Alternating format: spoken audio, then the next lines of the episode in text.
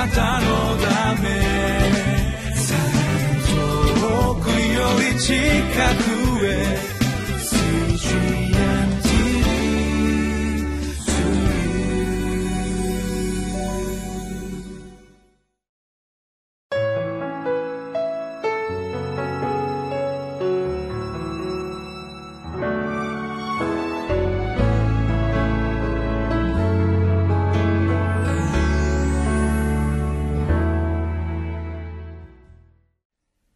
皆さんこんにちは。ニューホープ千葉の牧師住谷です、今日は27日月曜日。ルカの福音書20章1節から8節までを通しまして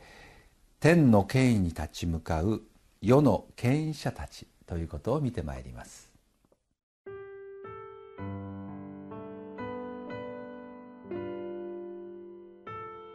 ルカの福音書20章一節から八節。イエスは宮で民衆を教え、福音を述べ伝えておられたが、ある日、祭司長、立法学者たちが、長老たちと一緒にイエスに立ち向かってイエスに言った。何の権威によってこれらのことをしておられるのですか？あなたにその権威を授けたのは誰ですか？それを言ってください。そこで答えて言われた。私も一言尋ねますから、それに答えなさい。ヨハネのバプテスマは天から来たのですか？人から出たのですか？すると彼らはこう言って互いに論じ合った。もし天からといえば、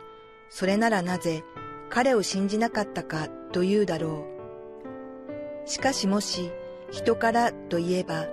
民衆が皆で私たちを石で撃ち殺すだろう。ヨハネを預言者と信じているのだから。そこで、どこからか知りませんと答えた。するとイエスは、私も何の権威によってこれらのことをするのか、あなた方に話すまいと言われた。イエス様は宮に登り福音を語られました。神様から使わされ神様の使命を全うするためだったんです。しかしそれに立ち向かう人々は町の主だった者や立法学者祭司長たちでした。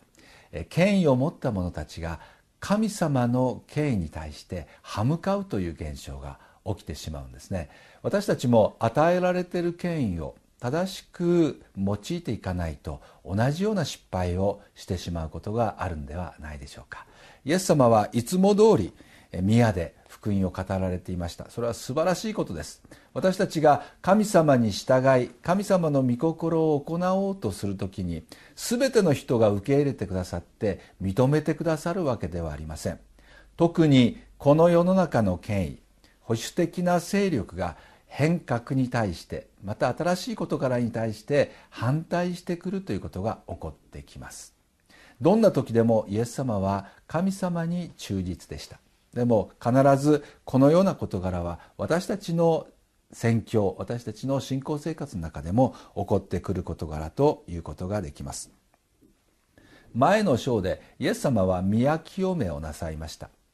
そのためにえー、権威が損なわれたと感じた指導者たちがイエス様に向かって反反感を感じ立ち向かってきてしまったわけですね。私たちもそのような場面に直面することがあります。イエス様がどのように答えようとも彼らはイエス様の上げ足を取ろうと狙っていたわけですね。でもイエス様はそれに答えずにむしろ質問を通して彼らに尋ねます。バプテスマのヨハネは何の権威によってそれをしてたんですか？神からですか？人からですか、えー、その質問に彼らは答えられなかったんです。どうしてかと言いますとバプテスマのヨハネはイエス・キリストをメシアと宣言しました。もし神からというならばなぜその権威に従わないのかそれを認めないのかと言われてしまいますしえー、もし人からだというならばバプテスマのヨハネを神の預言者と崇めていた群衆の反感を買ってしまうことが分かってたからです。ですから彼らはいいえ分かりませんと答えました。イエス様はそれに対してそれならば私も何の権威によって語っているのか答えませんと言われたんですね。すでに与えられている真理神様が私たちに語られていることに対して私たちがどのような心の態度どのような反応をするかを神様は見ておられます。すでに語られていることに従わないならば神様は新たな真理を私たちに与えられません。あなたはいかがでしょうか？神様から聞かれたこと神の御言葉に対して皆さんは忠実でしょうか？聞いたことをしっかりと受け止めそれに信仰によって応答しているでしょうか？神様が今日の箇所で私たちにチャレンジを与えようとしているのはそのようなポイントではないでしょうか、はい、具体的に適用してみたいと思います。私たちは時々自分の立場や自分の地位に、えー、目がいってしまうしあの縛られてしまっていますとえ人からの話が聞けなくなってしまいますね。身近な人とか特に子供の言葉に対してはうんとこう自分のプライドが邪魔したりしませんか？あるいは感情が妨げになってしまうことがありませんか？たとえ誰からの言葉であれ神様からの真理が語られているならば私たちは耳を傾けそれを受け入れそしてそれに従うという真のへりくだりが大事なのではないでしょうか。いいえ私の方が年長者です。いいえ私の方が前からここにいます。私が正しいという態度ではなく誰の言葉であれ誰を通してであってももし神の真理が語られるならば神様がその人を通し私に語ってくださっているのかもしれない。あなたは何の権威によってそんなことを言うんですか？と立ち向かうんではなくてもしかしたら主よあなたですか？たとえ誰であれ真理が語られているならば私たちは真理の言葉に耳を傾け真理の前にへりくだる姿勢が大事なんではないでしょうか。今日の箇所を通して神の権威に立ち向かったのはなんとその世の権威者たちだった。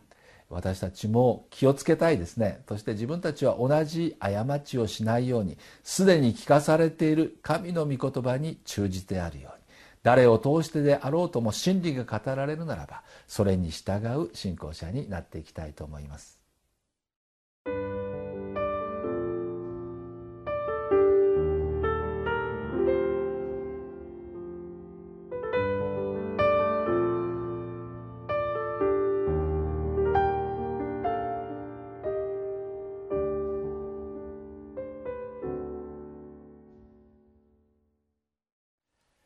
私たちは知識を求める性質があります。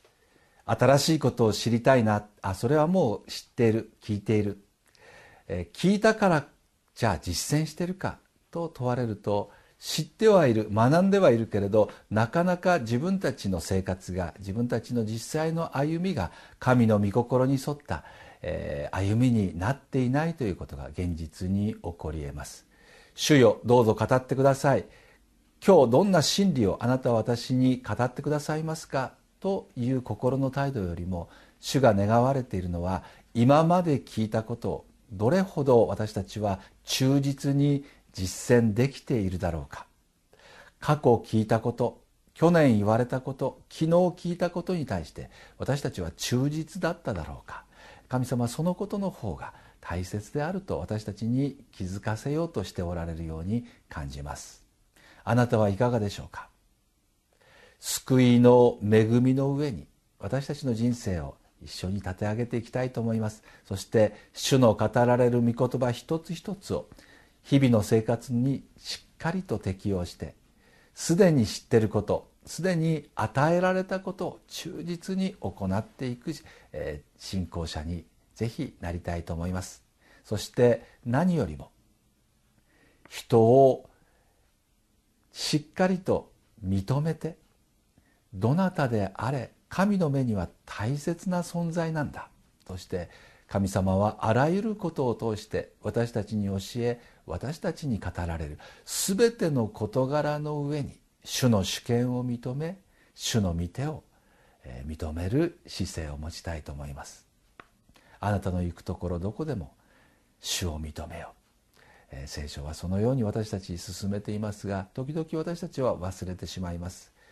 家族の上にも主の御手があります。神を知らない信じたいない方々の上にも主の御手はあります。主は全ての方々に働いておられます。誰であれ真理が語られている場所では私たちは神からの言葉として真理に耳を傾けそれを受け取りそして私たちの中に生活の中に取り入れ実践していくことを学んでいくならば主が天の窓を開いてくださりそのようなへりくだった器を高く引き上げてくださりもし私たちが御言葉を信頼し実践するならば私たちを祝福してくださると信じます。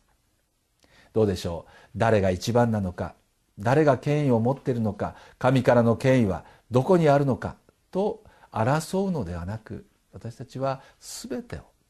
神様の御手に信頼してへりくだって歩んでいきたいと思います。皆さんのためにぜひお祈りしたいと思います。誰からの言葉であれどのような方法であれ真理に対してはそれを聞き受け取る姿勢をお祈りしたいと思います。神様今日のこの御言葉をありがとうございます。どうぞ私たちが自分に与えられた権威や立場によってあなたの権威を退けたり敵対することがないように助けてください。たとえ小さな子供さんであれどなたであれ真理が語られるならば神様からの権威神様からの真理として受け取る柔らかい姿勢へりくだった心を与えてください。またどうぞすでに語られている言葉御言葉に対して忠実に歩む心を与えてください。全てのものはあなたから与えられ全ての権威もあなたから来ていることを信じます。イエス・キリストの名前を通してお祈りいたします。アーメン。あなたのため遠くより近くへ